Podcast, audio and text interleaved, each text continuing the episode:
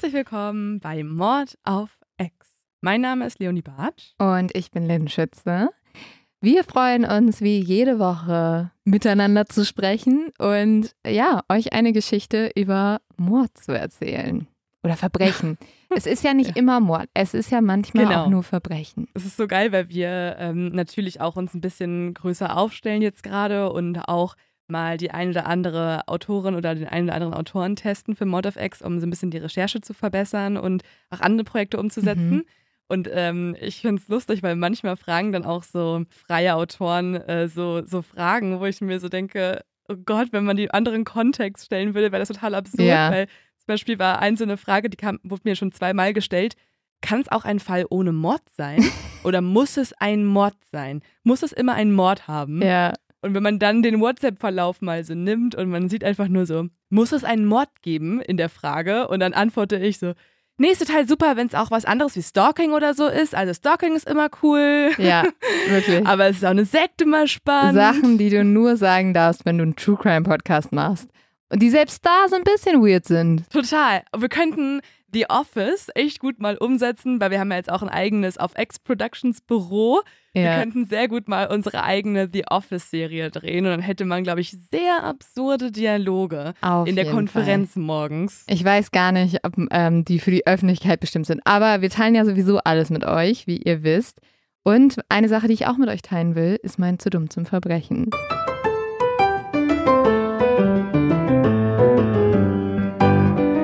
Das war ein Verbrecher, der sich eigentlich eine ganz ja, kluge Idee überlegt hat. Er hat nämlich sein Auto direkt vor der Bank geparkt. Das war ein Mann, der eine Bank in einer kleinen Stadt in Italien überfallen hat. Und der hat gedacht, ja, wenn ich aus der Bank rauskomme, will ich ja schnell losfahren können. Deswegen hat er einfach den Motor angelassen und auch seinen Schlüssel stecken lassen. Er ist in die Bank gegangen, hat rund 5000 Euro erbeuten können, ist wieder rausgegangen, rannte zu seinem Wagen und guckte sich um.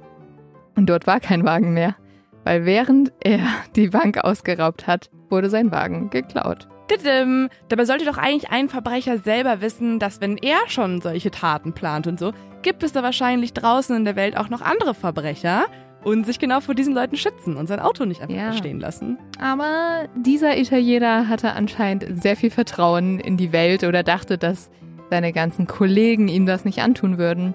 Aber damit lag er falsch. Und da jetzt mal meinen typischen Spruch ein bisschen abgeändert. Sekunde. Stupido, stupido, stupido. Falls das richtig war. Ich weiß es nicht. Leo perfekt angepasst für die heutige Folge, weil es geht tatsächlich nach Italien.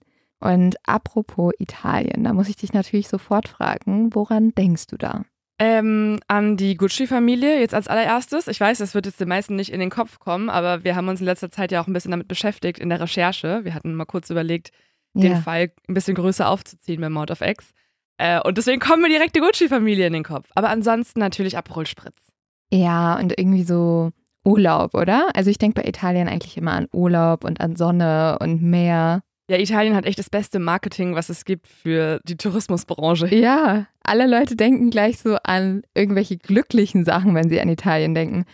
Und wenn ich dich jetzt aber als True Crime Podcasterin frage, was du denkst, wenn ich Mm. Italien sage, was kommt dir da in den Kopf? Ja, die Familie Gucci. Unter anderem. Okay. Also ich denke nur noch Gucci, wie du siehst. Leo sitzt da eigentlich auch komplett in Gucci eingekleidet. Nein. Das wäre geil, wenn ich jetzt die Antwort Nein, nein. liefere und du mich komplett in dem Outfit siehst. ja. Also ich denke natürlich auch an Mafia. Ja. Das äh, ist ja sozusagen die, die Hochburg der Mafia oder war es vor allem mal, äh, wo die großen Mafia-Familien oder die großen Vereinigungen entstanden sind, vor allem in Sizilien auch. Mhm. Und das ist so die nächste Assoziation, die ich habe, wenn ich über True Crime in Italien nachdenke. Hast du der Pate geschaut? Ja, aber ich glaube, ich bin eingeschlafen. Es gibt einen ganz berühmten Satz und der ist, ich mache dir ein Angebot, das du nicht ablehnen kannst. Mhm. Und Leo, ich mache dir heute ein Angebot für einen Fall, den du nicht ablehnen kannst. Ja, kann ich tatsächlich nicht, oder? Sonst hätten wir jetzt keine Folge am Montag. Nee, nee, musst du jetzt hören. Und ich muss natürlich auch noch erwähnen, dass du eine Pistole auf mich draufhältst, während du mir Ja. das sagst. Und deswegen kann ich nicht Genau. ablehnen. Ganz im Pate-Stil. Das passt nämlich auch sehr gut, weil du hast das schon ganz richtig gesagt. Vor allem Sizilien ist wichtig, wenn man über die Mafia spricht oder spannend, wenn man über die Mafia spricht. Und wir begeben uns heute mitten aufs Land nach Sizilien.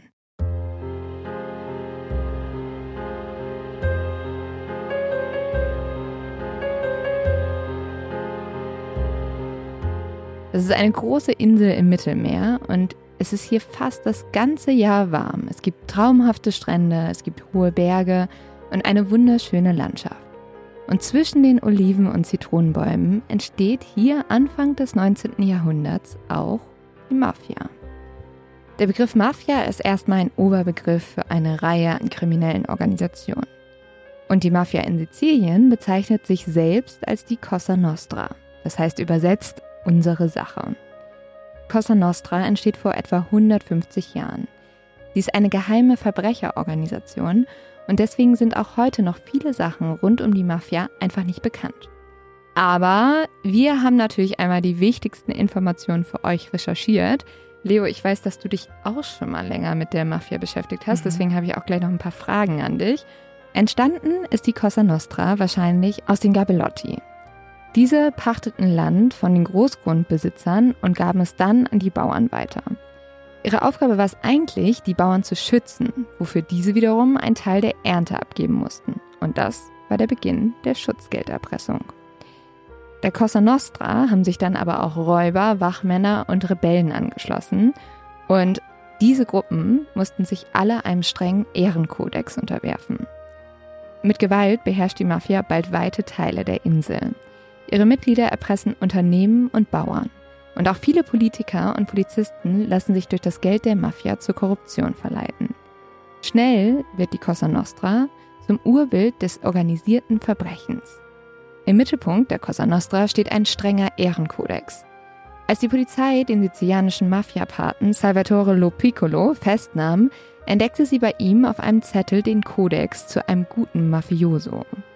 Leo, ich äh, lese dir jetzt mal ein paar Regeln vor, wie du ein guter Mafioso werden könntest. Der gute Mafioso ist seiner Ehefrau treu. Er darf sich auf keine Beziehung mit Frauen anderer Mafia-Mitglieder einlassen. Der Kontakt zu Polizisten ist strengstens verboten. Außerdem, der gute Mafioso betrinkt sich nicht und besucht keine Lokale oder Clubs. Ich weiß nicht, ob sich da immer so dran gehalten wurde, ehrlich gesagt. Und dann kommen wir auch schon zum nächsten. Den finde ich auch ein bisschen amüsant. Der ist nämlich, er muss sich in jedem Moment der Cosa Nostra zur Verfügung stellen, selbst wenn die Ehefrau kurz vor der Entbindung steht. Oh, ein sehr konkretes Beispiel. Sehr konkret wurde das festgehalten. Wahrscheinlich ist genau das mal passiert. Genau so. Ja, aber stell dir mal vor, du kriegst ein Kind und dein Mann ist so, nee, sorry, ich muss mal ganz kurz einen Mann killen gehen. Ja. Ich kann jetzt leider nicht bei der Geburt dabei sein. Sonst wäre ich kein guter Mafioso. Ja, finde ich schwierig. Und dann gibt es noch einen anderen Kodex, der heißt, jedes Mitglied ist gegenüber anderen Mitgliedern der Cosa Nostra zu absoluter Wahrheit verpflichtet.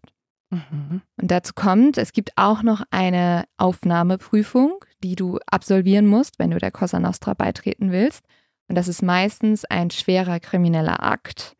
Dazu gibt es dann aber auch noch ein Aufnahmeritual. Und hier sticht sich der Aufzunehmende mit einer Nadel in den Finger und sein Blut muss dann auf das Bild eines Heiligen tropfen. Und dann wird ein Eid gesprochen, der heißt wie folgt. Ich schwöre, der Cosa Nostra treu zu sein. Wenn ich untreu werden sollte, soll mein Fleisch verbrennen, so wie dieses Bild verbrennt.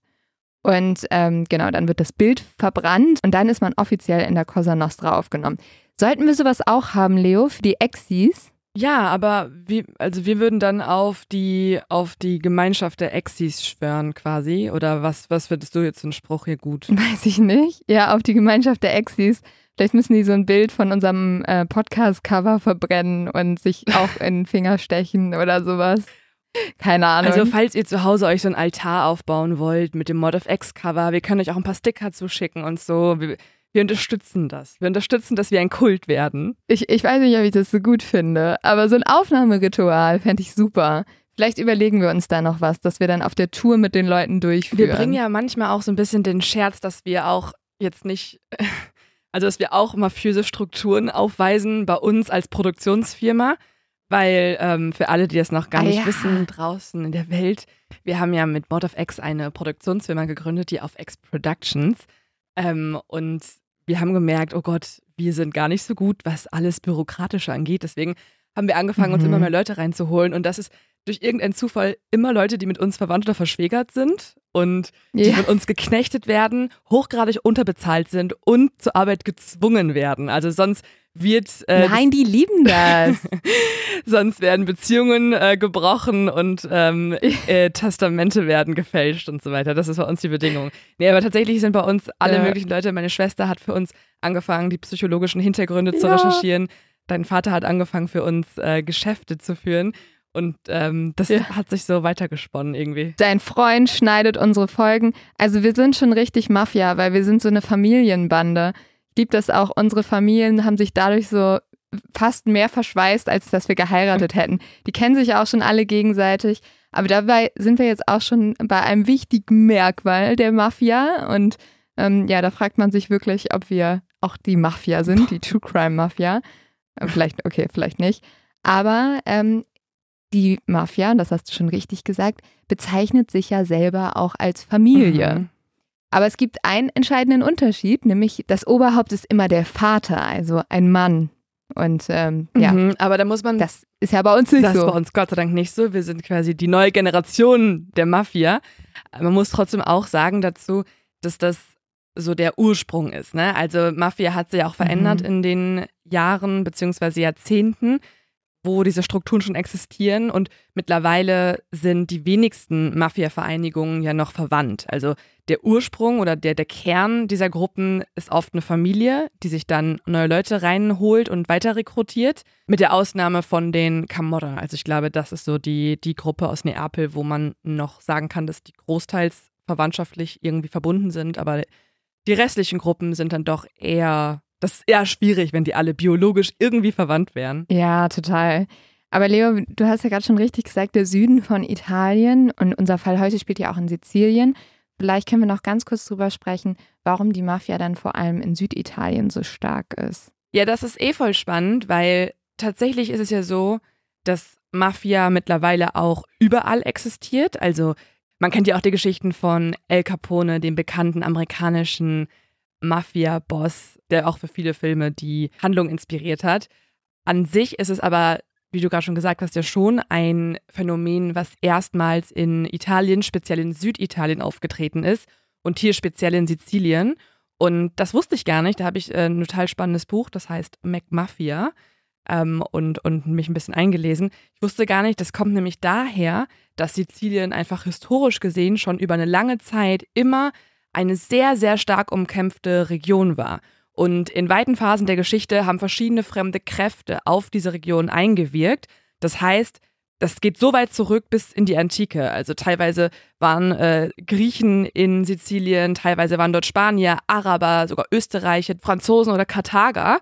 Also es geht unendlich weit zurück schon, dass diese Region fremdbestimmt wurde. Und deswegen ist das mhm. quasi ja schon fast eine Tradition dort geworden. Also die Menschen sind es einfach gewohnt gewesen, dass andere, auch kleinere, nicht starke Gruppen über sie bestimmt haben. Und es gibt so einen Leitspruch, wenn man über Mafia spricht, die Mafia ist dort am stärksten, wo der Staat schwach ist. Also quasi in anderen Worten, ja. das Verbrechen entsteht da, wo auch keine Obrigkeit vorhanden ist. Und das ist ja der Fall, wenn eine Region einfach gar keine richtigen Strukturen aufweist. Und das wiederum ist die Erklärung, warum Mafia gerade im Süden von Italien so stark geworden ist. Ja, und das führt natürlich auch dazu, also dass die Menschen da eh wenig Vertrauen in die Obrigkeiten haben und auch vielleicht in die Polizei und dann eher bereit sind, sich solchen Organisationen anzuschließen. Und deswegen hat die Mafia oder die Cosa Nostra das Leben in Italien und vor allem in Sizilien auch extrem geprägt und die mhm. Gesellschaft. Und darüber werden wir heute auch sprechen. Und wenn ich an Mafia denke, dann ist da auch immer ein Begriff ganz wichtig, nämlich Ehre. Mhm. Ich weiß nicht, ob du auch schon mal von gehört hast, aber die Mafia hat sich ja auch selber oft als Ehrenmänner bezeichnet. Mhm. Ähm, ja, du hast ja gerade vom Ehrenkodex ja. erzählt. Ähm, mhm. Das ist immer ganz geil, wenn man nämlich keine Gesetze hat und so und nichts äh, legal ja. ist, dann spricht man hier von Ehre dann sind es einfach die ungeschriebenen Gesetze. So, man darf dies nicht. Man darf der Frau bei der Entbindung nicht beistehen, weil man muss ja noch jemanden aus Ehre umbringen, ja. weil er hat die Ehre von einem selber verletzt. So. Genau, Ehre ist auch so ein geiles Wort. Ich hasse das Wort, ehrlich gesagt. Ich weiß auch gar nicht, was man damit anfangen soll. Aber es wird trotzdem in dieser Folge extrem viel um Ehre gehen. Und ich habe ja gerade gesagt, dass ich eigentlich nicht so richtig dieses Wort verwende oder das irgendwie davon viel halte.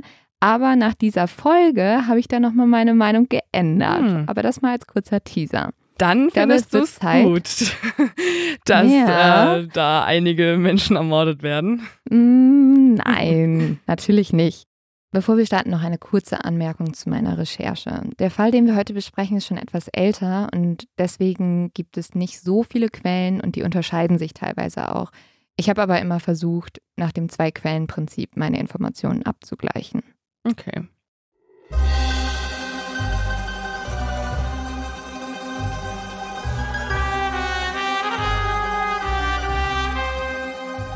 Heute begeben wir uns in das Jahr 1965 und in die kleine sizilianische Stadt Alcamo.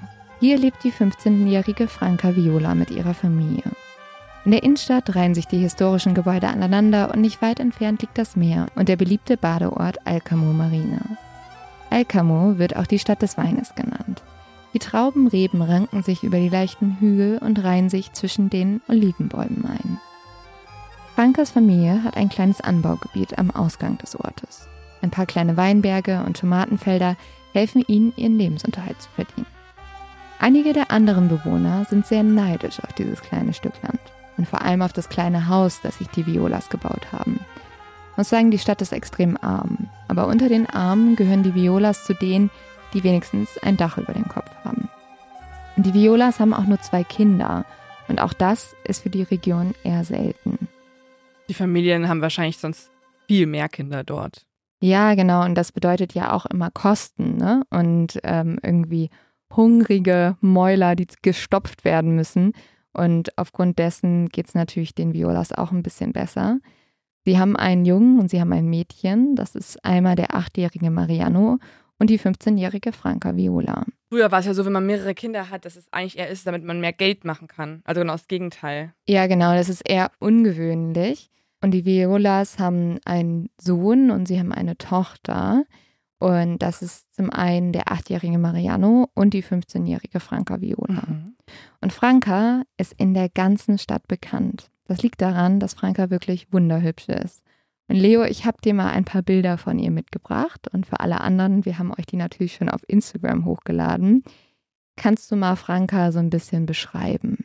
Also auf dem ersten Foto, was du mitgebracht hast, denke ich direkt, ehrlich gesagt, an so ein Gemälde aus der Renaissance-Zeit, weil sie sieht schon sehr mhm. königlich aus, wie diese sehr privilegierten Frauen, die damals dann so gemalt wurden. Sie schaut so ein bisschen wie die Mona Lisa, habe ich irgendwie das Gefühl. Ja. So ein bisschen verträumt, hat den Kopf so ein bisschen seitlich gelegt, aber ich glaube, das ist auch einfach wahrscheinlich den Anweisungen des Fotografen oder der Fotografin geschuldet. Ja, sie hat so sehr edle Gesichtszüge, finde ich. Also Vielleicht kommt mir deswegen auch direkt das Bild in den Kopf, dass sie von so einem Renaissance-Maler irgendwie abgezeichnet wurde, weil sie so sehr anmutig guckt für mich. Auch auf dem zweiten Bild, ich finde, sie sieht auch irgendwie klug aus, auch wenn man das nicht von einem Foto sagen kann. Aber sie sieht auch einfach aus wie ein, ja, eine aufgeschlossene junge Frau. Und sie ist schon, also ich finde sie unglaublich hübsch. Also ich verstehe, warum sie in dieser ganzen Stadt dafür bekannt ist. Franka ist tatsächlich so schön, dass die ganze Stadt sich sicher ist, dieses Mädchen wird die Familie Viola aus der Armut holen. Also, wie soll das denn gehen? Dass sie durch ihre Schönheit eine Familie retten könnte? ja, also das geht so, dass Franka einen reichen Mann heiraten könnte. Und alle Leute glauben, weil sie die Schönste ist, dass sie auch den reichsten Mann bekommen wird mhm. und so ihre Familie zu Reichtum führen wird. Und tatsächlich bietet sich dieser Mann auch schnell an. Es ist der 23-jährige Filippo Melodia. Und auch hier habe ich einmal ein Bild für dich, Leo. Wie würdest du Filippo beschreiben? Ist Filippo vielleicht tatsächlich jetzt, weil wir auch darüber schon gesprochen haben, ein Mafiosi? Siehst du das direkt am Bild? Also er hat halt im Mund eine ähm, Zigarre und guckt ja. sehr kühn in die Kamera und ähm, tatsächlich mhm. ist ja mhm. das Wort Mafioso heißt sozusagen auf Alt-Sizilianisch äh, kühn. Und irgendwie kommt mir das ja. direkt in den Kopf. Er, er, er hat so was Ernstes, Aber er sieht noch sehr jung aus. Also man sieht, dass er 23 Jahre alt ist. Also er hat dunkle Haare, Mhm. ähm, ein bisschen größere Nase, große Ohren, hat halt eine sehr, sehr große Zigarre im Mund, also die anscheinend Mhm. gerade erst fürs Foto angezündet wurde, weil da wurde noch nicht so viel weggeraucht und lächelt kaum. Aber klar, seine Lippen müssen auch diese Zigarre halt halten. Und was gibt er dir für so ein Gefühl? Glaubst du, er ist eher schüchtern? Glaubst du, er ist eher selbstbewusst? Eher selbstbewusst. Also tatsächlich kam mir jetzt wirklich direkt in den Kopf, dass er zur Mafia gehört. Ja, aber nicht mit den positiven Eigenschaften wahrscheinlich verbunden, oder? Die positiven Eigenschaften der Mafia. Also eher negativ. Und es gibt tatsächlich eine positive Eigenschaft der Mafia, nämlich dass Filippo sehr wohlhabend ist. Das liegt daran, dass er der Neffe des Mafia-Oberhaupts Vincenzo Rimi ist, dessen Clan den Nordwesten Siziliens dominiert. Filippo genießt alle Privilegien, die eine solche Verbindung mit sich bringt. Er fährt in einem weißen Alfa Romeo Giulietta durch die Stadt und gibt sein Geld großzügig aus. So großzügig, dass er jeden Tag eine Runde Drinks für seine Freunde in der Bar ausgibt. Alcamo gilt als Hochburg der sizilianischen Mafia.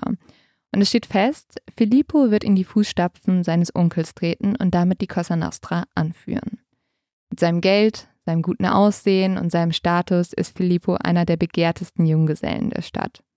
Auf der Straße schauen ihm die jungen Frauen hinterher, die Väter versuchen Filippo zu überreden, ihre Töchter zu heiraten, und der junge Mann kann sich vor Anfragen kaum retten. Also man kann eigentlich sagen, Filippo ist der begehrteste Mann in dieser Stadt und Ja, Franka ist die begehrteste Frau. Das heißt, eigentlich sind sie jetzt ein perfektes Match, wenn man das so Ja. will. Genau, und Filippo hat tatsächlich auch nur Augen für Franka. Und das, obwohl sie die einzige junge Frau ist, die sich ehrlich gesagt relativ wenig aus seinem Status und seinem Einfluss macht. Franka träumt nämlich davon, eine Ausbildung zu machen, also sie will selber arbeiten und sie will die Welt bereisen. Und sie träumt von der wahren Liebe. Aber sie hat auch erstmal das Gefühl, dass sie die vielleicht mit Filippo gefunden hat. Das erste Mal sehen sich Franka und Filippo in der Stadt. Und ab dem Moment kann sich Filippo kaum noch von dem Anblick der hübschen jungen Frau losreißen. Er will sie besitzen und er weiß, er will, dass Franka seine Ehefrau werden soll. Seit dieser Begegnung tauschen Franka und Filippo jetzt immer wieder Blicke aus, wenn sie sich zufälligerweise sehen. Und Franka hält eigentlich nicht so viel von Filippos angeberischen Auftreten, von diesen teuren Autos, von diesen Ausgeben der Drinks, von diesem ganzen Zeigen, ich habe Geld. Aber die beiden reden ein paar Mal miteinander und da hat sie jedes Mal das Gefühl, dass das vielleicht alles nur eine Fassade ist. Und dass sich hinter dieser Fassade in Wirklichkeit ein toller, ehrlicher und lieber Mann versteckt. Und so kommt es jetzt auch, dass Franka mit ihrem Vater spricht. Ihr Vater heißt Bernardo und Franka erzählt Bernardo von Filippo. Und sie sagt auch, dass sie sich vorstellen kann, Filippo zu heiraten. Weil wir müssen ja sagen, 1965, es war eine andere Mhm. Zeit, da hast du dich nicht lang gedatet, da hast du ziemlich schnell geheiratet. Aber Bernardo glaubt nicht so wirklich daran, dass Filippo der richtige Mann für seine Tochter ist. Bernardo kennt nämlich die Geschichten von seinen Nachbarn und die haben erzählt, wie Filippo wie ein Wahnsinniger durch die Straßen gefahren ist, wie er geschrien hat, wie er getobt hat und wie er die Bauern bedroht hat, wenn sie sein Schutzgeld nicht gezahlt haben. Dafür hatte er eine 9 mm Pistole dabei, mit der er dann auch mehrmals aus dem Auto geschossen hat.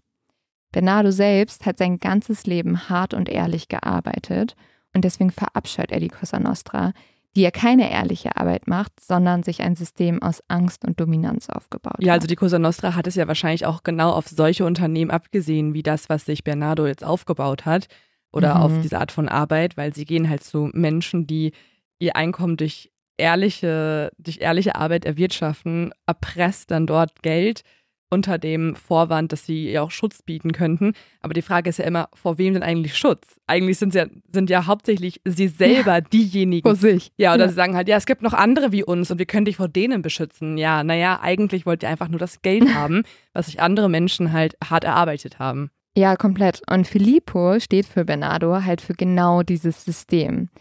Filippo ist ein junger Mafioso, der alles machen kann, was er will, weil sich bisher noch niemand ihm in den Weg gestellt hat. Und tatsächlich passiert sowas in der Art dann auch. Wenige Tage später steht Filippo nämlich einfach in der Tür und er will sich jetzt Frankas Familie vorstellen und offiziell um ihre Hand werben. Und das macht er auch sehr deutlich. Also er geht rein ins Haus und sagt sofort, ich werde mich mit Franca Viola verloben. Aber Bernardo, wir wissen ja schon, ist äh, ein sehr guter Vater und lässt sich nicht so schnell einschüchtern. Er sagt Filippo jetzt sehr klar ins Gesicht, dass er sich einen anderen Mann für seine Tochter wünsche.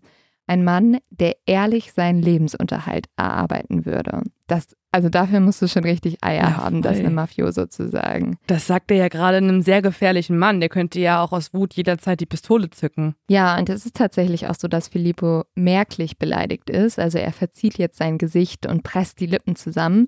Aber er schaut dann Franka an und verkneift sich seine Bemerkung. Und Franka mischt sich jetzt tatsächlich auch ein. Sie sagt, dass sie sich eine Verlobung mit Filippo vorstellen könnte. Und Bernardo schaut dann seine Tochter an. Er möchte ja eigentlich nur, dass sie glücklich ist. Und deswegen ist er jetzt bereit, einen Kompromiss einzugehen. Mm. Er sagt, dass Franka und Filippo heiraten dürfen, aber nur, wenn sich die beiden zuvor wirklich kennengelernt haben. Und jetzt platzt Filippo erstmal komplett der Kragen, weil er lässt sich ja eigentlich keine Bedingungen stellen und das auch noch gar nicht von einem Bauern. Doch er schaut wieder zu Franka und jetzt überlegt er sich nochmal anders. Für diese Frau ist er bereit, sogar eine kleine Verzögerung bis zur Hochzeit auf sich zu nehmen. Und so kommt es, dass die nächsten Wochen Franka und Filippo immer wieder auf dem Sofa der Familie Viola sitzen und unter dem wachsamen Auge von Frankas Mutter sich unterhalten und über ihre Hobbys und ihre Zukunftspläne sprechen. Ich finde das auch eine gute Sache. auch ganz gut, ne, dass wirklich da jemand noch daneben sitzt und so prüft, so, ah, geht der alles mit rechten Dingen zu. Ich gebe euch zwar gar keine Art von Privatsphäre, ich überwache alles, was ihr gerade tut und besprecht, aber äh, so macht ihr nichts Falsches. Ja, also da dürfen natürlich noch keine Berührungen stattfinden, Leo. Das äh, geht ja nicht. Aber ich bin ja da auch ein bisschen, ah, ich habe ja so ein bisschen zwiegespaltene Gefühle, was ähm, Frankas Entscheidung jetzt angeht, weil du hast ja gerade schon gesagt, dass er gar nicht so ihr Fall ist, eigentlich. Aber dann hatte sie ja den Gedanken, mhm. äh, da könnte doch jetzt irgendwo in diesem sehr dominanten Menschen doch eine, eine ehrliche und liebevolle kleine mhm. Ader stecken. Aber ich denke mir da trotzdem so, oh, Franka, wie wär's denn, wenn er einfach direkt schon so ist? Wie wär's denn, wenn er einfach gar ja. nicht erst von dir noch bearbeitet werden muss und du musst gar nicht irgendwie diesen kleinen Jungen in ihm irgendwie rauskitzeln, sondern er ist einfach so schon ein ehrlicher Mann und ein liebevoller und respektvoller Mann zu dir. Ja. Das wäre doch viel besser. Dieses, dieser Gedanke ja. so, oh Mann, er ist zwar zu allen ein Arschloch und auch noch zu mir gerade, aber ich krieg das schon hin. Denke ich mir immer so, ey, es ist doch so viel Arbeit. Warum? Warum will man so viel Arbeit haben? Ja. Komplett. Aber ich finde es ganz lustig, weil ich finde ehrlich gesagt, der Anfang dieses Falls klingt eins zu eins wie so ein Liebesfilm. Oh Gott. Oder wie dieser, so, also so Fifty Shades of mhm. Grey mäßig. Oder es gab doch diesen, den, den konnte ich mir nicht angucken, aber es gab doch diesen Film auf Netflix, wo es wirklich darum ging, dass ein Mafioso eine Frau entführt und sie sich dann in ihn verliebt. Mhm. Also diese ganze Bad Boy-Thematik ist ja riesig Voll. und wir kritisieren die ja immer, weil es ist halt Bullshit. Und deswegen, Leo, ich glaube, du bist schon genau auf der richtigen Fährte. Franka überprüft ja jetzt sozusagen, ob das alles so ist. Also ob Filippo wirklich eigentlich ein guter Typ ist. Was glaubst du denn, was sie rausfindet? Also, wir sind ja leider in einem True Crime Podcast. Also, es wäre jetzt komisch, wenn das sich zu so einer puren Liebesgeschichte entwickelt und sie findet heraus, mhm. ach, eigentlich hat er total die Skrupel, der möchte das gar nicht mehr. Der hat schon ein paar Mal selber gefragt, ob er da irgendwie aussteigen kann und Franka hilft ihm jetzt und die beiden reisen jetzt äh, nach Österreich und da wohnen die jetzt in einer Berghütte und machen eine Ausbildung und leben im Frieden. So, das wäre total schön, aber ich glaube es leider nicht. Also ich glaube das Gegenteil. Ich glaube, Franka findet dann jetzt doch eher negative Eigenschaften, weitere negative Eigenschaften heraus. Ja, da bist du auf genau der richtigen Fährte. Also zuerst ist es so, dass Franka tatsächlich ein bisschen angetan ist von Filippo. Also er gibt natürlich auch die ganze Zeit an und sie fühlt sich ein bisschen geschmeichelt davon, wie sehr sie begehrt. Also er sagt ihr immer wieder, du bist die schönste Frau, die ich kenne, ich will dich unbedingt heiraten. Doch mit der Zeit realisiert Franka, dass hinter diesem angeblichen Traumprinzen niemand anders als ein Krimineller steckt. Filippo ist rücksichtslos, er ist habgierig und er ist eitel. Er redet über kaum etwas anderes als über Geld, über Autos und über die Cosa Nostra. Von Frankas Zukunftsplänen, selber eine Ausbildung zu machen, hält er gar nichts. Und als sie ihm erzählt, dass sie die Welt bereisen möchte, lacht er sie sogar aus. Franka merkt schnell, ihr Vater hatte komplett recht. An Philippos Seite ist sie nichts mehr als ein schönes Schmuckstück. Eine weitere Sache, mit der Filippo angeben könnte. Und das will Franka nicht. Und so beschließt sie jetzt, Filippo eine Sache zu sagen, die er wahrscheinlich noch nie in seinem Leben gehört hat, nämlich das Wort Nein. Bernardo überbringt Filippo diese Nachricht und er macht deutlich, auch er stimmt der Beziehung der beiden weiterhin nicht zu. Also okay, sie hat sich jetzt erst verlobt mit ihm Mhm. und jetzt sagt sie aber dann doch endgültig doch nochmal Nein auf die Frage, ob Ja. sie ihn heiraten möchte. Ja, die haben ja eigentlich so einen Test für Filippo Mhm. gemacht, ne? Also er musste sich ähm, bewähren, er musste irgendwie zeigen, dass er wirklich gut genug ist als möglicher Ehemann und den hat er halt nicht bestanden. Und deswegen ist Filippo jetzt natürlich unglaublich gekränkt und er geht jetzt für ein Jahr nach Deutschland und so wird es 1964 erstmal ruhig für die Familie Viola. Aber in diesem Jahr tut sich tatsächlich auch in Italien total viel. Also die Macht der Cosa Nostra wird das erste Mal vom Staat eingeschränkt und so verändern sich 1965 auch die Machtgefüge in Alcamo. Es gibt nämlich jetzt einen neuen Polizeipräsidenten. Viele der Mafiosi werden jetzt verhaftet, darunter auch Philippos Onkel. Und die anderen hochrangigen Mitglieder der Cosa Nostra halten sich deswegen bedeckt. Die Stimmung ist total angespannt und gereizt. Und genau jetzt, ein Jahr später, kehrt Filippo zurück. Und ihm passt das alles gar nicht. Dann hätte er mal nicht ein Jahr reisen sollen, ne? Ja. Hätte er mal nicht irgendwie ein Jahr beleidigt sein sollen. Aber er kommt noch viel gekränkter wieder, weil er sagt ja, eigentlich steht mir ja so viel zu, ich sollte jetzt hier irgendwie das neue Mafia-Oberhaupt werden und ich sollte eigentlich die Frau bekommen, die ich begehre. Und das ist Franka. Weil die ganze Zeit in Deutschland hatte sich Filippo nicht genug ablenken können, um diese Abweisung zu vergessen, die er erhalten hat. Also der war wirklich ein Jahr lang aktiv beleidigt. Ja, ja. Das ist ganz schön lang. Ja, und dann so ein italienischer Stolz Mhm. ist so wirklich ganz tief getroffen. Gefährlich. Filippo trifft jetzt auf Frankas Papa Bernardo in der Stadt und er erzählt ihm, dass er in Deutschland gearbeitet hätte. Und er denkt, damit hat sich das Ganze getan und sagt so, ja, ich habe jetzt eine ehrliche Arbeit gemacht, Mhm. dann kann ich ja jetzt deine Tochter heiraten. Mhm. Aber Bernardo bleibt bei seinem Wort und sagt, nein, Filippo, du wirst meine Tochter nicht zur Frau bekommen. Und das hat jetzt Konsequenzen. Am 28. Mai 1965 sieht Bernardo Flammen, die von seiner Scheune hoch in den Himmel steigen. Als er ankommt, ist das kleine Gebäude schon fast komplett heruntergebrannt. Das ganze Getreide der Saison und die Geräte für den Anbau sind komplett zerstört. Bernardo entdeckt dann mehrere leere Benzinkanister, die um die Scheune herumstehen. Für ihn steht sofort fest, wer hinter der Tat steckt. Bernardo macht sich jetzt sofort auf den Weg in die Stadt, um Filippo anzuzeigen. Und auf dem Weg begegnet er dem tatsächlich. Also Filippo kommt ihm entgegen und er grinst einfach Oh nur. Und dort weiß Bernardo, das ist nur der Anfang. Zwei Monate später werden auf dem Weingut der Violas 500 Rebstöcke zerstört. Und damit löst sich das gesamte Einkommen der Familie Viola in Luft auf. Mhm. Und das ist bei Weitem noch nicht alles. Also die Familie Viola hat jetzt auf ihrem Hof nur noch eine Sache, das sind die Tomatenfelder. Hiervon können sie jetzt gerade noch leben. Und eines Morgens stehen auf diesen Tomatenfeldern einfach überall Schafe und Rinder. Und damit wurden auch die kompletten Felder zerstört. Und jetzt hat die Familie Viola gar nichts mehr. Und das bedeutet auch, sobald der Winter kommen wird, werden sie auf die Hilfe der anderen Dorfbewohner angewiesen sein. Ihr ganzes Hab und Gut, ihr Einkommen ist zerstört. Und natürlich vermuten die sofort, dass Filippo dahinter steckt, weil sie wissen, wie beleidigt er darüber war, dass Franka ihn nicht heiraten wollte. Und so gehen die Violas jetzt zur Polizei und erzählen denen alles. Und die Polizei befragt auch Filippo, aber er hat für alles natürlich ein Alibi. Er hat nämlich einen reichen Freund, bei dem er zufälligerweise jedes Mal war, als einer der Überfälle passiert Und zufälligerweise ist das auch so ein Kumpel, der mit ihm in der Mafia ist. Und Ja. ach, die haben alle so einen schönen Ehrenkodex, den die einhalten. Und das ist nicht mit der Polizei zu kooperieren und seine, Mhm. seine Brüder in der Mafia zu schützen und so. Aber klar, er ist wahrscheinlich total ehrlich und neutral. Der Freund. Ja, wahrscheinlich.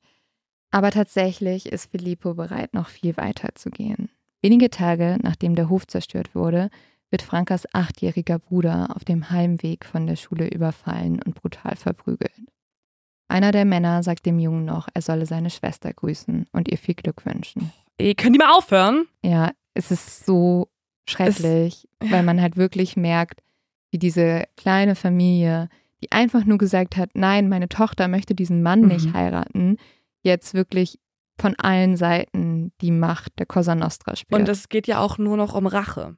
Er kann durch diese Maßnahmen ja, ja nicht mehr die Familie überzeugen, dass Franka ihn doch heiraten würde. Darum geht es ja gar nicht mehr. Also es kann ja nur noch. Na, ja. Denkt er, dass. Er möchte sie zwingen.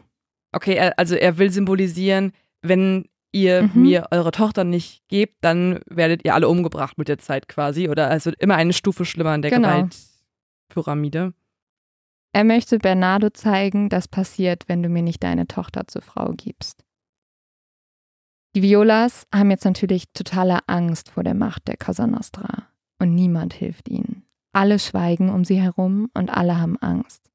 Und alle wissen auch, sie sind komplett machtlos, weil das, was den Violas gerade passiert, passiert jeden Tag in Sizilien.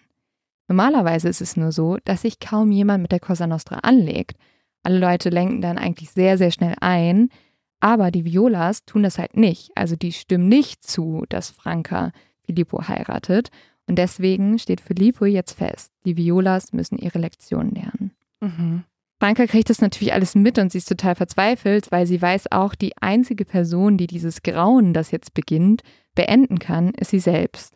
Und so geht sie jetzt zu ihrem Vater und schlägt vor, Filippo zu heiraten, so dass die ganzen Verbrechen rund um ihre Familie oh aufhören. Oh Aber Bernardo lehnt das ab. Er sagt, solange er lebe, werde er nicht zulassen, dass seine Tochter einen Kriminellen heiratet. Ui, das ist natürlich, also ist natürlich irgendwie, wenn man das immer, dass Väter so für ihre Töchter einstehen, aber wenn man hier sieht, was der Familie wirklich an Leid passiert, ist es natürlich nochmal umso herzerwärmender, dass der Vater dann trotzdem sagt, dass die Tochter mhm. auf gar keinen Fall diesen Mann heiraten soll. Ja, vor allem er ist halt einfach bereit, sein eigenes Leben aufs Spiel zu setzen. Mhm. Und wie gefährlich es wird, sieht man auch am nächsten Tag. Da treffen nämlich Filippo und zwei seiner Freunde auf dem Hof der Violas ein. Und Filippo teilt Bernardo mit, dass er innerhalb von drei Tagen das ganze Land, auf welchem das Haus der Viola steht, aufgeben muss. Dann hebt er sein Hemd und zeigt seine 9mm Pistole. Ab jetzt verlassen die Violas kaum noch das Haus. Jeder von ihnen hat schreckliche Angst vor Filippo. Geht sogar so weit, dass die alle in einem Zimmer schlafen, weil niemand sich mehr traut, alleine zu schlafen. Oh Gott. Es wird jetzt Weihnachten und auch hier gehen die Violas kaum raus. Sie verstecken sich einfach nur noch im Haus. Der Einzige, der noch manchmal das Haus verlässt, einfach um Geld zu verdienen, weil die haben ja jetzt nichts mehr, ist Bernardo. Und tatsächlich ist das aber der Moment, auf den Filippo gewartet hat. Am Sonntag, dem 26. Dezember 1965 um 7 Uhr morgens fahren zwei Männer auf einem Motorroller langsam durch die enge Straßen im Zentrum von Alcamo. Sie verharren einen Moment an ihrem Zielort und warten. Schließlich sehen sie, wie ein kleiner, leicht pummeliger Mann mit einer flachen Mütze und einer Jacke das Zielgebäude verlässt. Etwa 30 Minuten später kommt ein blauer Fiat und ein weißer Alfa Romeo Giulietta vor der Hausnummer 41 kreischend zum Stehen. Mehrere Schüsse werden jetzt in die Luft abgefeuert, um die Anwohner zu warnen, im Haus zu bleiben. Zwölf maskierte und bewaffnete Männer steigen aus den Autos und dringen in das Haus der Violas ein. Frankas Mutter sieht die Männer zuerst. Sie schreit ihre Tochter an, sie solle so schnell es geht weglaufen. Die Gott. Männer packen Frankas Mutter und drücken sie auf den Boden. Franka rennt sofort die Treppe hinauf, doch sie kommt nicht weit. Sie wird von vier Männern verfolgt, die sie wieder nach unten zehren. Die Männer versuchen jetzt Franka mitzunehmen, doch mit einem Hindernis haben sie nicht gerechnet. Frankas kleiner Bruder tritt nach den Männern und klammert sich verzweifelt an die Beine seiner Schwester. Und egal wie hart die Schläge der Männer sind, der achtjährige Mariano lässt nicht los. Deshalb nehmen die Männer jetzt beide Kinder der Violas mit. Sie schmeißen sie in ein Auto und fahren davon. Als das Auto um die Ecke biegt, lösen die Angreifer den Griff um Frankas Mutter. Diese rennt schreiend nach draußen, doch sie schafft nur ein paar Schritte. Dann trifft sie einen dumpfer Schlag auf den Kopf. Als die letzten Männer das Haus der Violas verlassen, schießen sie erneut in die Luft. Eine unmissverständliche Warnung. Wer spricht, wird sterben. Bernardo rennt sofort nach Hause, als er von der Entführung seiner Kinder erfährt. Die Familie informiert die Polizei. Frankas Mutter ist sich sicher, wer hinter der Entführung steckt. Obwohl er eine Maske getragen hat, hat sie Filippo deutlich erkannt. Frankas Mutter ist aber leider die einzige, die mit der Polizei spricht, nämlich aus Angst vor Filippos Mafia-Verbindung weigern sich die Nachbarn des Paares, Hilfe oder Informationen anzubieten. Währenddessen sitzen Franka und ihr Bruder auf dem Rücksitz des Autos. Die beiden klammern sich aneinander. Am Steuer sitzt Filippo. Er lacht und sagt zu Franka, dass er ihr versprechen würde, dass nachdem er mit ihr fertig sei, kein anderer Mann sie mehr heiraten wollen würde. Oh Gott. Franka hat schreckliche Angst, aber trotzdem ist sie nicht bereit, sich Filippo zu ergeben. Lieben würde sie ihn trotzdem nie, schreit sie Filippo entgegen. Ja, das, das ist ja sowieso auch so die Frage, die ich mir die ganze Zeit stelle. Dann hat er sie jetzt halt eben irgendwie entführt und in seinem Besitztum, wie er es wahrscheinlich dann mhm. jetzt irgendwie sieht. Trotzdem wird er schon gar nicht auf diese Art und Weise sie ja jemals dazu bekommen, dass die beiden irgendwie auch nur ansatzweise eine glückliche oder normale Ehe führen könnten. Das wird ja niemals der Fall sein. Das, da, du, musst, du kannst eine Person nicht so manipulieren, dass sie dich jetzt noch halt mit, ja, mit anderen Augen betrachtet. Ja, aber das ist ihm egal. Also er sagt auch zu Franka, wen kümmert das schon? weil es geht ihm darum, Franka zu besitzen. Und das tut er mhm. jetzt. Das Auto kommt schließlich vor einem abgelegenen Bauernhaus zum Stehen. Frankas kleiner Bruder wird aus dem Arm seiner Schwester entrissen. Er wird jetzt noch ein paar Tage gefangen gehalten werden und dann von den Männern am Straßenrand ausgesetzt. Hier wird er glücklicherweise gefunden und zurück zu seinen Eltern gebracht. Franka wird in dieses Bauernhaus gezerrt. Sie schreit natürlich und tritt um sich, aber es ist niemand da, der sie hören kann. Dieses Haus liegt einfach zwischen verlassenen Feldern. Da ist nirgendwo jemand, der sie hört. Die nächsten Tage wird Filippo jetzt Franka kaum etwas zu essen geben. Er wird Franka außerdem jeden Tag verspotten und sie gemeinsam mit seinen Männern beschimpfen. Am siebten Tag ist Franka dann so erschöpft, also man muss sich ja vorstellen, dieses Mädchen hat wirklich sieben Tage kaum was zu essen bekommen, die ist kurz davor, ohnmächtig zu werden. Und das nutzt Filippo jetzt aus.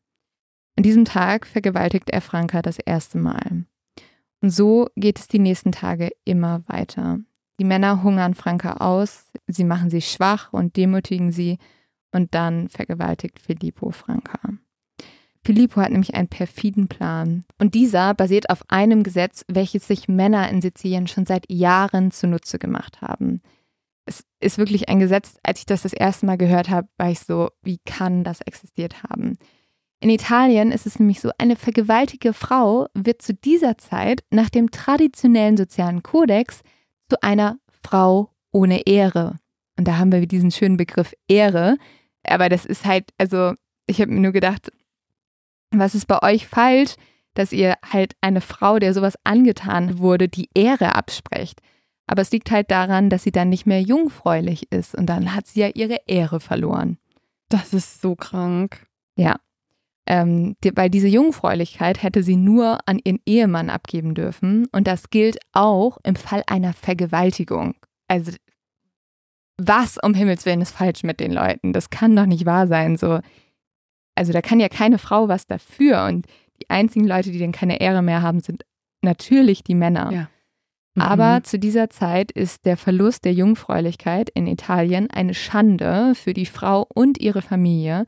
Und diese Schande kann nur durch eine Sache minimiert werden. Und da sind wir bei dem sogenannten Gesetz. Dieses nennt sich Matrimonio Reparatore. Und Leo, was könnte dieser Begriff bedeuten? Mm, also wenn man es übersetzt, ist das ja quasi eine reparierte Heirat. Genau. Und das bedeutet Folgendes, nämlich wenn jetzt ein Opfer also eine Frau, ihren Vergewaltiger heiratet, dann stellt sie automatisch ihre Ehre wieder her. Oh Gott, also wenn jetzt Franka, nachdem sie von Filippo vergewaltigt wurde, ihn doch noch heiratet, dann ist sie wieder eine ehrbare Frau in dem Sinne. Mhm, das ist dann sogar im Gesetz verankert zu dieser Zeit in Italien. Holy shit. Dort ist auch verankert, dass diese Ehe gleichzeitig das Verbrechen des Vergewaltigers löscht. So lautet in Sizilien damals Artikel 544 des Strafgesetzbuchs wie folgt. Die Verbrechen der Entführung und der Vergewaltigung werden durch die Heirat zwischen dem Opfer und seinem Vergewaltiger ausgelöscht. Wie kann man? Ja, und dieses Gesetz gilt übrigens auch dann, wenn das Opfer minderjährig ist. Also Franka ist zu diesem Zeitpunkt 17 Jahre alt. Krank. Es ist so krank und du musst dir vorstellen, dass es so jahrelang in Sizilien passiert. Männer, die Frauen vergewaltigt haben, haben die einfach danach gezwungen, sie zu heiraten. Weil, also, weil mhm. diese Frauen waren einfach nichts mehr wert, sozusagen. Also, mhm. es war so, dass niemand, kein anderer Mann wollte die mehr als Ehefrau nehmen, weil sie ja ihre Ehre verloren haben. Und deswegen mussten diese Frauen auch noch ihre Vergewaltiger heiraten. Wie krass ist das? Ich finde das, das ist, ja. so schockierend. Es ist die perfidere und gesteigerte Version von dem Gesetz, was ja auch in Deutschland lange existierte. Also es war ja so, dass bis 1997, glaube ich, war das, die Vergewaltigung in der Ehe noch legal war. Und in dem Beispiel jetzt hier, also in der italienischen Version, es ist ja nochmal eine Stufe extremer, weil hier kannst du ja quasi die Vergewaltigung legal machen. Also ja. sie ist erst noch illegal, aber es gibt so ein paar Tricks, ähm, entführ halt die Tochter und misshandel die Familie und dann kriegst du es hin, dass dein Verbrechen legalisiert wird. Es ist total krank, es ist fast wie so eine Anleitung für ja. einen Verbrecher. Also wenn Filippo jetzt merkt, okay, die Polizei hat jetzt wirklich handfeste Beweise gegen ihn, dann muss er sie einfach nur noch zur Ehe zwingen und dann ist er kein Vergewaltiger mehr. Ja, vor allem die Gesellschaft zwingt die Frau automatisch zu dieser Ehe. Weil die Gesellschaft der Frau vorgibt, wenn du deinen Vergewaltiger nicht heiratest, dann bist du eine Frau ohne Ehre. Das hat mhm. dazu geführt, dass in Sizilien bis zu diesem Zeitpunkt jede vergewaltigte Frau ihren Vergewaltiger geheiratet hat. Also das, das war einfach gang und gäbe. Und mhm. das hat sich natürlich Filippo zunutze gemacht, weil er hat sich gedacht, okay, Franka will mich nicht heiraten, dann vergewaltige ich sie einfach, dann muss sie mich heiraten. Und das Boah. ist sein ganzer Plan hinter dieser Sache. Und ich finde es so widerlich und eines der schlimmsten Verbrechen, von denen ich je gehört habe ich verstehe auch nicht, welche Menschen diese Gesetze niederschreiben und sich die ausdenken. Also ja. das Männer, kann doch kein Männer, Leo. Ja, das ja sowieso. Also keine Frau wird das jemals absegnen. Ja. Das können nur ausschließlich Männer gewesen sein. Ich kann mir nicht vorstellen, dass darunter liebende Väter waren, die wirklich Nein. der Meinung sind, ja, unsere Töchter, ähm, kann, denen kann das zugefügt werden. Das ja. kann doch nicht sein. Das sind irgendwelche Menschen, die Frauen als nicht ebenso wertig ansehen wie das männliche Geschlecht. Ja, aber es gibt ja zum Glück auch Männer und liebende Väter, die mit genau diesen Gesetzen nicht übereinstimmen und sich dagegen wehren. Und einer, über den wir jetzt auch schon öfter gesprochen haben, ist Bernardo, also Frankas Vater. Und der tut jetzt alles dafür, dass er seine Tochter finden kann, weil er weiß ganz genau, was Philippos Plan ist. Und tatsächlich muss Bernardo gar nicht so lange nach Franka suchen, weil Filippo meldet sich bei ihm. Und er versucht mit Bernardo jetzt zu verhandeln. Er sagt Bernardo, dass seine Tochter keine Jungfrau mehr ist und er bietet ihm jetzt einen Deal an, nämlich den Deal, dass er seine Tochter wiederbekommt, wenn er sie heiraten darf. Also er rächt sich sozusagen an dem ersten Deal, den Bernardo ihm vorgeschlagen hat und schlägt ihm jetzt einen viel, viel schlimmeren Deal vor. Oh Mann. Bernardo hat sich aber mittlerweile mit der Polizei zusammengetan und die haben einen Plan entwickelt. Bernardo soll so tun, als würde er mit Filippo verhandeln über die Hochzeit, um so den Aufenthaltsort von Franka herauszufinden. Und tatsächlich kriegt er den raus. Filippo hat Franka nämlich mittlerweile zum Haus seiner Schwester gebracht und hält sie hier weiterhin gefangen. Aber die Polizei und Bernardo haben ja, dadurch, dass sie so viel mit Filippo gesprochen haben, rausgefunden, wo er sich befindet. Und so kommt es, dass am Donnerstag, dem 6. Januar 1966, zwölf Tage nachdem Franka entführt wurde, Beamten das Haus der Schwester von Filippo umstellen. Sie verlangen jetzt, dass Filippo Franka sofort freilässt.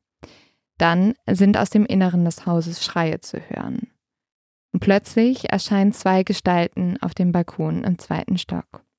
Filippo hält Franka vor sich. Sie ist sichtlich geschwächt. Als die Beamten ihre Gewehre auf Filippo richten, schreit Franka, nicht schießen. Die Polizisten lassen ihre Waffen sinken, Filippo lässt Franka gehen und sie fällt in die Arme ihres Vaters. Als die Polizisten Filippo dann aber Handschellen anlegen, grinst er.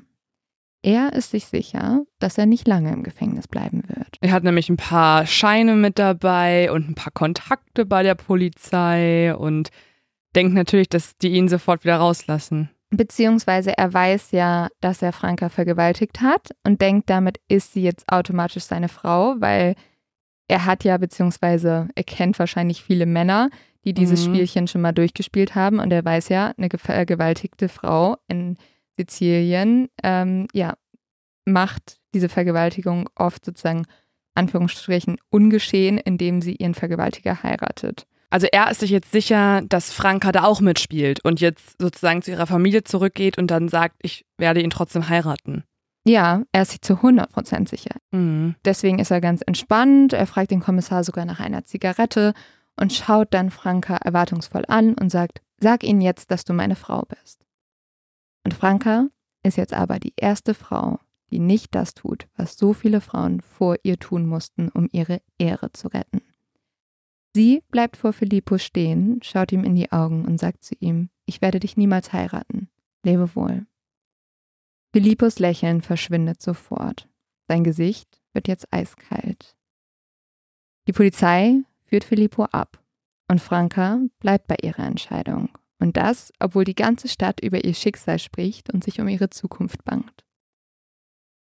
Franka beharrt darauf, dass sie lieber ihr ganzes Leben lang unverheiratet bleiben wollte, als mit einem Mann wie Filippo verheiratet zu sein. Das scheint jetzt für uns vielleicht ganz logisch, ne? Mhm. Aber das war damals etwas, das hat keine Frau gemacht. Mhm. Sie hat einfach gesagt, ich bin bereit, komplett von der Gesellschaft ausgeschlossen zu werden. Ich bin bereit, ähm, verspottet zu werden, ähm, fertig gemacht zu werden, mein ganzes Leben lang. Das mache ich alles lieber, als diesen Mann zu heiraten. Und, Und damit ist sie die erste Frau. Ja. Das ist Wahnsinn. Sie ist die erste Sizianerin, die eine Ehe mit ihrem Vergewaltiger ablehnt. Und damit hat sie Geschichte geschrieben. Man muss aber sagen, dass die Violas dafür nicht viel Unterstützung bekommen. Ihre Felder wurden ja abgebrannt und jetzt braucht Bernardo eigentlich eine neue Arbeit, doch niemand aus der Stadt oder aus den umliegenden Dörfern will ihn anstellen. Alle haben zu sehr Angst vor Filippo. Franka verlässt mittlerweile kaum noch das Haus, weil jeden Tag wird sie auf der Straße beschimpft und angefeindet Sie muss außerdem durchgehend von der Polizei überwacht werden, weil Filippo seine Freunde und seine Familie aus dem Gefängnis immer wieder aufgefordert hat, Franka zu töten. Es gibt dann ein bisschen Support, nämlich auf einer Ratssitzung der Stadt Alcamo wird vorgeschlagen, dass sich dieser Rat mit Franka, ihrer Familie und allen anderen, die schikaniert wurden, solidarisch erklärt. Und der Vorschlag wird auch einstimmig angenommen. Aber dann steht ein Ratsmitglied auf und fragt, wer wäre denn hier bereit, eine entehrte Frau zu heiraten? Und keiner der Ratsmitglieder steht auf. Und das ist wieder ein Zeichen und zeigt halt, ja, also Franka ist wirklich in den Augen von allen anderen Leuten entehrt und ist nicht mehr ein Teil der Gesellschaft. Das ist so Wahnsinn, wenn man bedenkt, ja. dass es einfach 1966 noch so ist. Ja. Also das sind so Verhältnisse, die würde man einfach in der Geschichte einem anderen Jahr zuordnen. Also Mittelalter. Mit, genau, Mittelalter. Und 1966, da war meine Mama schon auf der Welt und war eine junge Frau. So. Ja. Also das ist eine Zeit, die ist ja auch nicht weit entfernt ja. Von uns. Und ey, das ist Wahnsinn. Ja, es ist komplett verrückt. Im Dezember 1966 trifft Franca Viola dann gemeinsam mit ihren Eltern und unter bewaffneter Polizeibegleitung ihrem Vergewaltiger im Gerichtsgebäude entgegen. Dieses Gerichtsgebäude hat 500 Plätze, die alle bis auf den letzten Platz gefüllt sind, und zwar zum Großteil mit Freunden und Komplizen von Filippo. Das führt dazu, dass als Viola diesen Gerichtssaal betritt, sie von allen Seiten angeschrien wird und wirklich aufs Schlimmste beleidigt wird. Also es ist ein Vergewaltigungsopfer und sie wird hier einfach fertig gemacht von allen möglichen Leuten. Da sind einfach die Seiten vertauscht. Das müsste ja. exakt andersrum sein. Ja. Oh. Es ist so schrecklich. Und die einzige Unterstützung, die Franka hat, sind ihre Eltern und ihr Anwalt.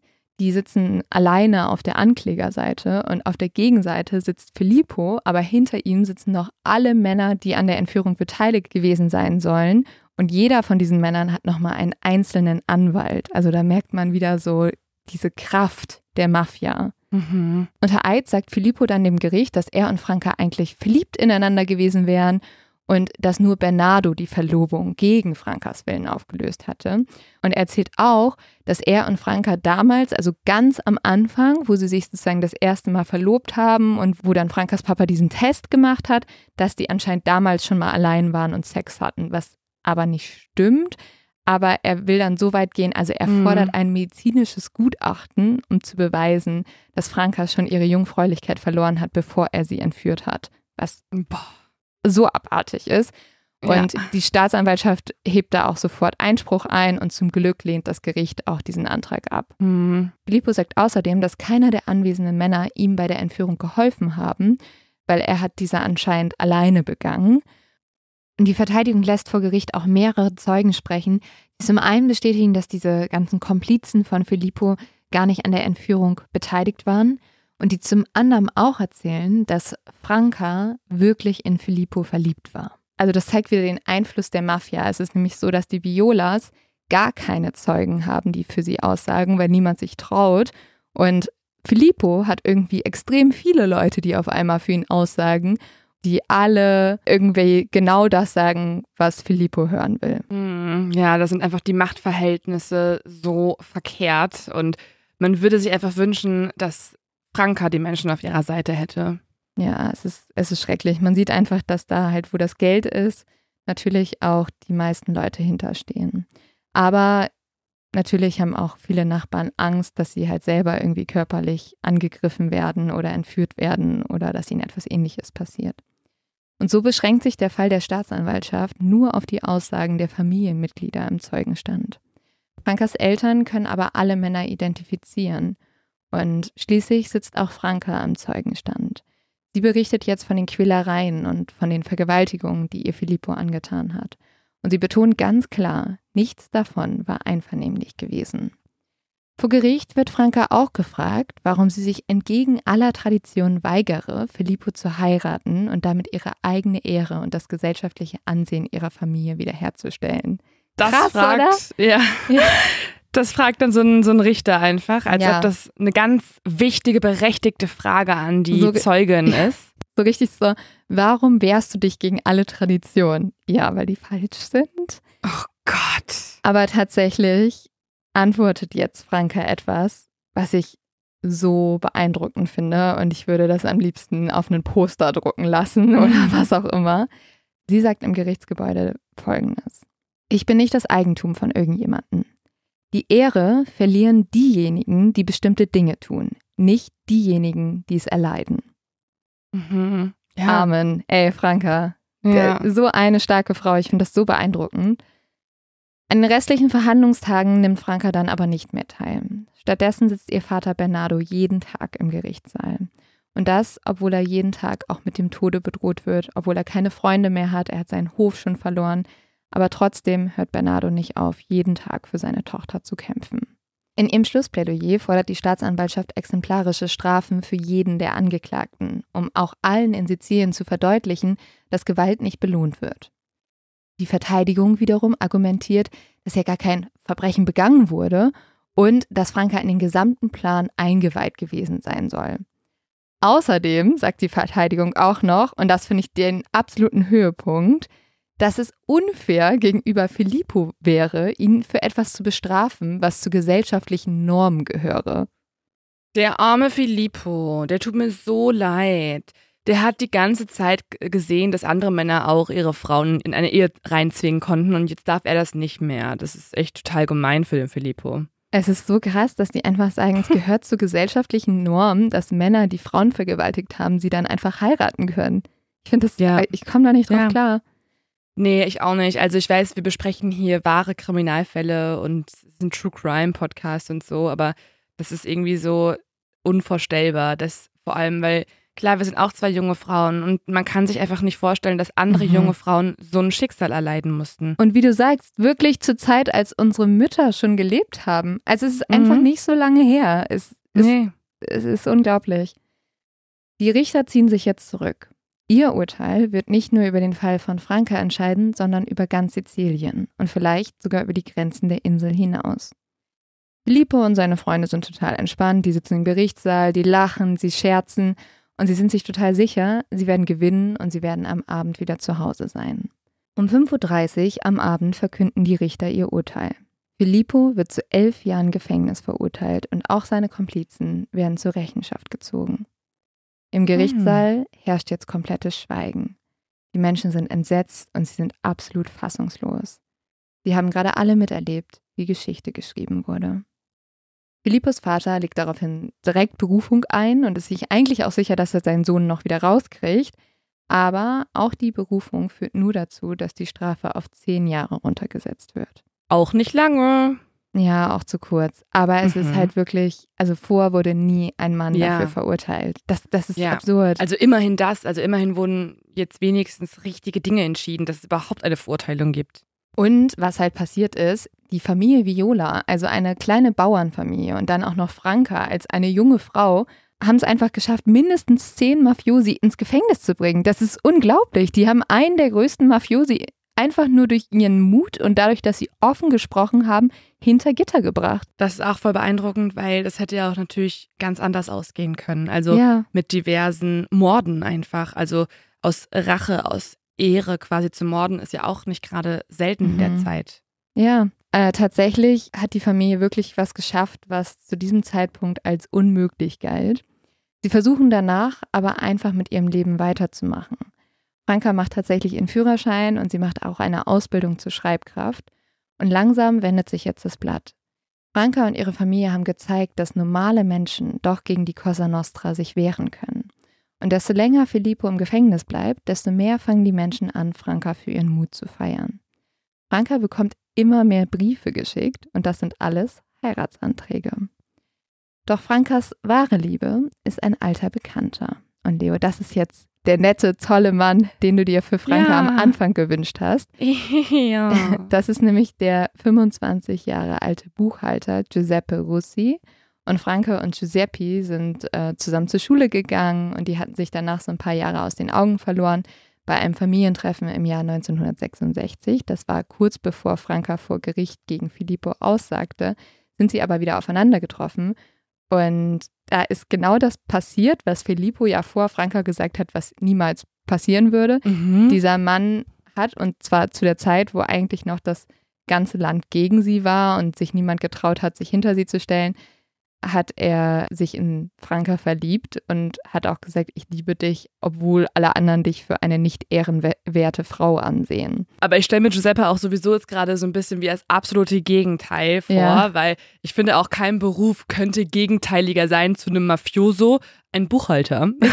Wirklich, der prüft, dass Rechnungen ordentlich bezahlt Ja. wurden, dass Gelder nicht verloren gehen und nicht falsch fließen. Ja, er ist das komplette Gegenteil zu Filippo. Die Beziehung hat Franka aber erstmal geheim gehalten. Sie hatte zu doll Angst, dass tatsächlich Filippo aus dem Gefängnis raus Giuseppe was antun könnte. Am Mittwoch, dem 4. Dezember 1968, ist Franka aber bereit, ihre Beziehung endlich öffentlich zu machen. Es ist noch dunkel, als Franka langsam den Gang zwischen den Bänken der Kapelle hinunterschreitet. Sie hat einen Blumenstrauß aus Orangenblüten in ihren Händen und trägt ein weißes Satonkleid. Ihr Lächeln strahlt durch den weißen Schleier, ihr Gesicht ist bedeckt. Franka hatte tatsächlich Giuseppes Antrag zuerst abgelehnt. War aus dem gleichen Grund. Sie hatte zu doll Angst, dass wenn sie Giuseppe heiratet, dass Filippo ihm etwas antun würde. Aber Giuseppe ist hartnäckig geblieben und er hat gesagt, er würde lieber ein kurzes Leben als Frankas Ehemann haben, als ein ganzes Leben mit einer anderen Frau. Mhm. Und so zeigt Franka Filippo erneut, dass er nicht recht hatte. Sie hat jetzt die wahre Liebe gefunden, einen guten Mann und die beiden heiraten in einer kleinen Zeremonie und es sind nur enge Freunde und Verwandte eingeladen. Äh, Und es sind auch einige der Polizisten da, die Franka befreit haben und die sie während des Prozesses beschützt haben. Mhm. Außerdem ist auch Frankas Anwalt anwesend. Der wird nämlich nach dem Prozess ein enger Freund der Familie. Und Franka und Giuseppe erhalten Glückwünsche und Hochzeitsgeschenke vom italienischen Staatspräsidenten und auch vom Premierminister. Und nach ihrer Hochzeit haben sie sogar eine Privataudienz beim Papst. Dieser, Ach krass. Dieser hat nämlich Franka eingeladen und als er mit ihr spricht, erzählt er ihr, dass er sie kenne, dass er ihre Geschichte kenne und dass sie alles richtig getan habe. Also doch noch ein kleines Happy End und ja, ein, ein großes Happy. End. Ja, ein großes Happy End eigentlich. Also das ist natürlich jetzt sehr schön zu sehen, dass das nicht irgendwie nur lokal erzählt wird und dass man das nicht nur in der Stadt rum erzählt, wo das Ganze passiert ist, sondern dass es wirklich in ganz Italien bekannt wird und auch Franka ja dann dementsprechend zu einem Vorbild wahrscheinlich auch für sehr viele Frauen wird. Ja, das auf jeden Fall. Weiß man denn, was mit Filippo passiert ist? Weil der müsste ja dann irgendwann auch aus dem Gefängnis rauskommen. Ja, der wird tatsächlich nach zehn Jahren Haft entlassen. Und er hat bis zu diesem Zeitpunkt keine Reue gezeigt, gar nichts für seine Verbrechen. Philippos Leben nimmt aber auch noch ein tragisches Ende. Nämlich am Mittwoch, den 12. April 1978, macht sich der damals 38-jährige Filippo nach der Arbeit auf den Weg in eine Bar. Er sitzt dann, noch in seiner schmutzigen Arbeitskleidung, an dem Tresen und schaut auf einen Fernsehbildschirm des Lokals. Ist er denn immer noch Mafioso? Also ist das quasi seine Arbeit nee, noch? mittlerweile arbeitet er in einer Autowerkstatt. Also er muss jetzt tatsächlich einem ehrlichen Beruf nachgehen. Hm. Kurz nach 20.30 Uhr ruft dann der Besitzer der Bar Filippo von der anderen Seite des Raumes. Er sagt ihm, dass er einen Anruf erhalten habe. Und am anderen Ende der Leitung soll der Polizeipräsident sein. Filippo geht zum Telefon und nimmt den Hörer ab, aber er erhält keine Antwort. Er legt den Hörer jetzt wieder auf und beschließt nach Hause zu gehen. Doch dann erscheinen auf einmal zwei Männer in der Bar und versperren ihnen den Weg. Einer der Männer hebt eine Schrotflinte und feuert zweimal in Filippos Brust. Filippo stirbt sofort und es ist wirklich eine mafiöse Hinrichtung wie aus dem Lehrbuch. Die Täter werden nie gefasst werden. Wie? Aber warum? Ja, also es kann natürlich was mit dem Verbrechen zu tun haben, das er an Franka begangen hat, aber Filippo wird ja wahrscheinlich nicht nur ähm, dieses Verbrechen begangen haben. Also vielleicht war es auch ja ein Rache, ein Racheakt. Wahrscheinlich ist Filippo von genau den Leuten, nämlich von der Mafia ermordet worden, denen er so lange angehört hat. Äh, vielleicht auch von einem Mann, der sauer war, dass ähm, Filippo sich von Franka sozusagen besiegen lassen hat. Aber man weiß einfach nicht, wer es war. Nee, man weiß nicht, wer es war. Frankas Mut hat aber größere Folgen, als sie jemals für möglich gehalten hätte. Frauen in ganz Sizilien fangen an, ihre Vergewaltiger anzuzeigen. Durch Frankas Geschichte haben sie gesehen, dass sie die Täter nicht durch eine erzwungene Ehe schützen müssen. Sie können genauso gut für Gerechtigkeit kämpfen. Und so brechen Mädchen und junge Frauen in ganz Sizilien mit einer Tradition, die sie seit Jahrhunderten bestraft hat. Durch ihr Handeln wird Franca zu einer Vorreiterin der Emanzipation. Und ihr Fall regt in Italien zu einem Umdenken an. Aber es dauert tatsächlich jetzt noch 15 Jahre, bis dieses Gesetz abgeschafft wird. Also dieses Gesetz, über das wir vorhin gesprochen haben, das es halt möglich macht, dass Mädchen ihre Vergewaltiger heiraten. Also das wird quasi dann erst in den 80er Jahren geändert. Ja, das, Das ist, ist so unglaublich. Also es wird Oh. 1981 geändert und es wird noch bis 1996 dauern, bis sexuelle Gewalt in Sizilien zu einem Verbrechen gegen die Person statt gegen die öffentliche Moral wird. Davor war es ein Verbrechen gegen die öffentliche Moral. Ich finde das so krass. 1996 ist echt nicht so lange her und da war das einfach noch ein Verbrechen gegen die öffentliche Moral. Ja, da waren wir auf Ah. der Welt. Also da waren jetzt nicht nur unsere Ja. Mütter geboren. Da, ey, das ist, das ist, das kann, nee, keine Ahnung. Wenn ich sowas höre, würde immer ein bisschen schlecht, ehrlich gesagt, weil klar, wir Mhm. müssen auch heutzutage noch viel tun, aber es ist auch Wahnsinn, was sich in schon 20 bis 30 Jahren getan hat. Also das, Mhm. das kann man sich einfach nicht vorstellen, Ja. dass, dass da irgendwann mal ein Gesetz existierte, was das zulässt. Mhm. Im Jahr 2014 hat Viola dann aber vom damaligen italienischen Staatspräsidenten noch einen Verdienstorden bekommen. Und äh, diesen Orden hat sie bekommen, weil sie einen sehr wirkungsvollen Beitrag zur Emanzipation der Frauen in Italien geleistet hat. Heute hat Franka zwei Söhne, sie ist bereit erwachsen und sie ist verheiratet. Ihre Mutter wohnt immer noch neben ihr. Ihr Vater ist leider inzwischen verstorben. Und das ist auch so ein Detail, was ich so unglaublich finde, weil ihr Vater ist genau an dem Tag verstorben und angeblich auch zur gleichen Uhrzeit, wo Franka entführt wurde, nur 18 Jahre später. Gott, Ja, gruselig. richtig gruselig. Sie meinte halt, dass es ihn nie losgelassen hat. Und Mhm, dass Vielleicht er hatte er an dem Tag halt wirklich so ein Flashback. Ja, sie meinte, dass es sozusagen sein Zeichen an sie war, nie aufzuhören zu kämpfen. Und jetzt habe ich noch ein Zitat von Franka zum Abschluss, weil Franka hat ein Interview einer italienischen Zeitung gegeben. Dieser italienischen Zeitung hat Franka erzählt, dass sie einen Rat hätte, den sie auch immer ihrer Enkelin geben würde. Und den würde ich euch jetzt auch noch mit auf den Weg geben. Dieser Rat von Franka heißt wie folgt. Man muss entscheiden, was richtig ist, nicht was bequem ist. Mhm. Ja, so, das ist Leo. schon wieder ein zweites Zitat, was wir uns auf ein Poster drucken können. Ja, ja. Du hattest Aber am Anfang ja auch schon was. So, so eine inspirierende Geschichte, oder? Mega. Und ich finde es total beeindruckend, weil ich habe davon noch nicht gehört. Also ja. es ist ja auch nicht nur, ich dachte, als du vorher gesagt hast, es geht um Mafia, dass das so eine ganz klassische Mafia-Geschichte ist, aber das ist ja natürlich noch ein viel größeres Problem. Also es geht ja wirklich um das Leben ähm, von, von Frauen in Sizilien zu dieser Zeit. Und ich finde es Wahnsinn, dass man einfach von verschiedenen Frauen und Geschichten noch nicht gehört hat. Und deswegen auch hier schon mal der Leo-Tipp, weil es erinnert mich so ein bisschen an unsere Folge bei Mount of X mhm. zu der Spionin.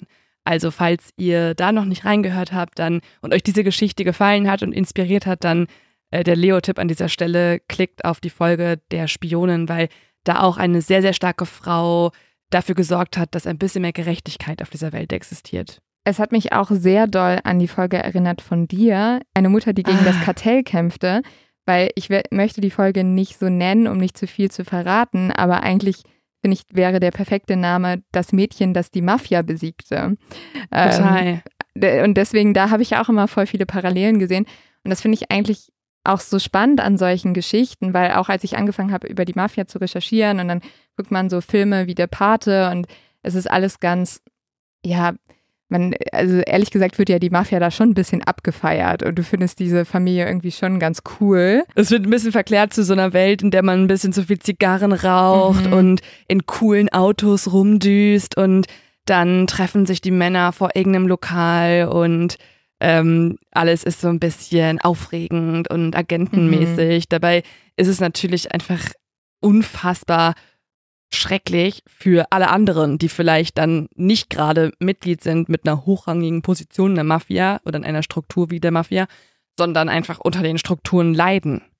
Ja, komplett. Und deswegen fand ich es irgendwie ganz schön. Ich denke, wir werden auch irgendwann nochmal eine andere Folge zur Mafia machen, wo wir bestimmt auch über eines der Oberhäupter sprechen. Aber ich wollte irgendwie zuerst eine Opfergeschichte erzählen und auch von einer Person, die ja zu den kleinen Menschen für die Mafia gehört hat, aber die der Mafia deutlich gezeigt hat, ähm, ja, dass sie sich nicht alles erlauben können. Und eigentlich hat sie der Mafia auch gezeigt, was Ehre wirklich bedeutet. Leo, ah, glaube, da hast du den Bogen ja. spannend zu deiner äh, Aussage, dass für dich ja Ehre dann doch noch relevant ist. Ja, total. Also sie hat Gott sei Dank auch diesen Begriff ein bisschen bereinigt in der Zeit. Ja, voll. Und sie hat gezeigt, dass vielleicht ein Ehrenmann oder eine Ehrenfrau einfach jemand ist, der für das Gute kämpft und nicht irgendein Vollidiot, der so ein bisschen machohaft aussieht. Ich würde auch noch ein paar Fotos von Filippo hochladen, wo er im Gefängnis war und da sieht er wirklich aus wie das Vorbild Macho-Arschloch. Also es ist, es ist krass. Er macht auch noch so Faxen im, hinter Gittern und fühlt sich, glaube ich, ziemlich geil. Und deswegen freut es mich persönlich sehr, dass äh, Franka Filippo besiegt hat in dieser Folge. Ja, also ich bin für neuen Merch mit Frankas Sprüchen. Die ja. Mod of X Franka-Kollektion. Aber Franka muss wahrscheinlich auch noch leben, oder? Die wäre jetzt irgendwie 70, 80 Jahre alt. Ja, Franka lebt noch. Also, wenn ihr mal nach Sizilien fahrt oder Italien, haltet Franka in Ehren. Und ich würde sagen, Leo, damit haben wir diese Folge auch geschafft heute, oder? Das klingt so, als ob wir da so eine, so eine Klausurvorbereitung hinter uns haben und ja. Hausaufgaben erledigt. Ja. Aber ähm, ich hoffe auf jeden Fall, falls ihr nochmal mit Leuten über die Mafia sprecht. Wir haben ja auch immer noch ein paar Leute, die in der Uni solche Themen haben oder manchmal auch Leute, die es in der Schule haben dann erzählt doch gerne dort auch mal die Geschichte von Franka, weil ich finde, dass die noch viel zu wenig gehört wurde. Und ich finde übrigens auch mal wieder, liebe Streamer, liebe Netflix und Co., das wäre doch ein mega geiler Film, oder? Eine Serie oder mhm. was auch mhm. immer. Warum verfilmt das niemand? Bitte. Ich hab's, ich hab's gerade mal ganz kurz nachgeschaut. Es gibt tatsächlich einen äh, Kurzfilm, der heißt Viola Franca und Ja. hat auch bei irgendeinem Filmfestival, glaube ich, gewonnen. Ich wollte den, ich habe Mhm. gerade mal geschaut, ich wollte den anklicken. Man kann den, glaube ich, kaufen. Ja, ich habe da mal reingeguckt. Ich fand das Und? jetzt nicht so Höchstleistung des Filmischen. Sah eher so ein bisschen aus. Ah, Ja, ich weiß nicht. Also ich, ich würde mir nur noch eine neue Verfilmung wünschen, sagen wir so. Oder magst du einfach keine Kurzfilme? Nein, du kannst ihn dir zu mal kurz. angucken. Guck ihn dir an. Dann, äh, glaube ich, stimmst du mir zu und sagst, dass Netflix auch gefälligst einen 90 Minuten dazu machen sollte. Ja, dann mache ich das doch gerne.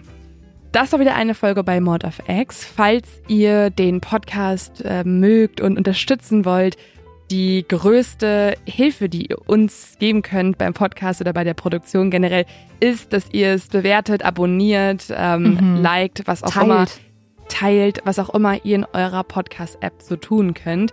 Das hilft uns total und wir sind, wir freuen, wir freuen uns auch immer total, muss man auch sagen, wenn man irgendwas Schönes liest oder sieht oder ja, ähm, merkt, dass das irgendwie bei Leuten ankommt. Also das nochmal so als Abschluss. Weitere Fotos und Informationen findet ihr wie immer unter auf X-Podcast, äh, auf Instagram, TikTok und Facebook und Co. Und ähm, damit war es das auch schon wieder an diesem Montag oder wann auch immer ihr die Folge hört. Und wir hören uns nächste Woche wieder. Ciao. Cheers!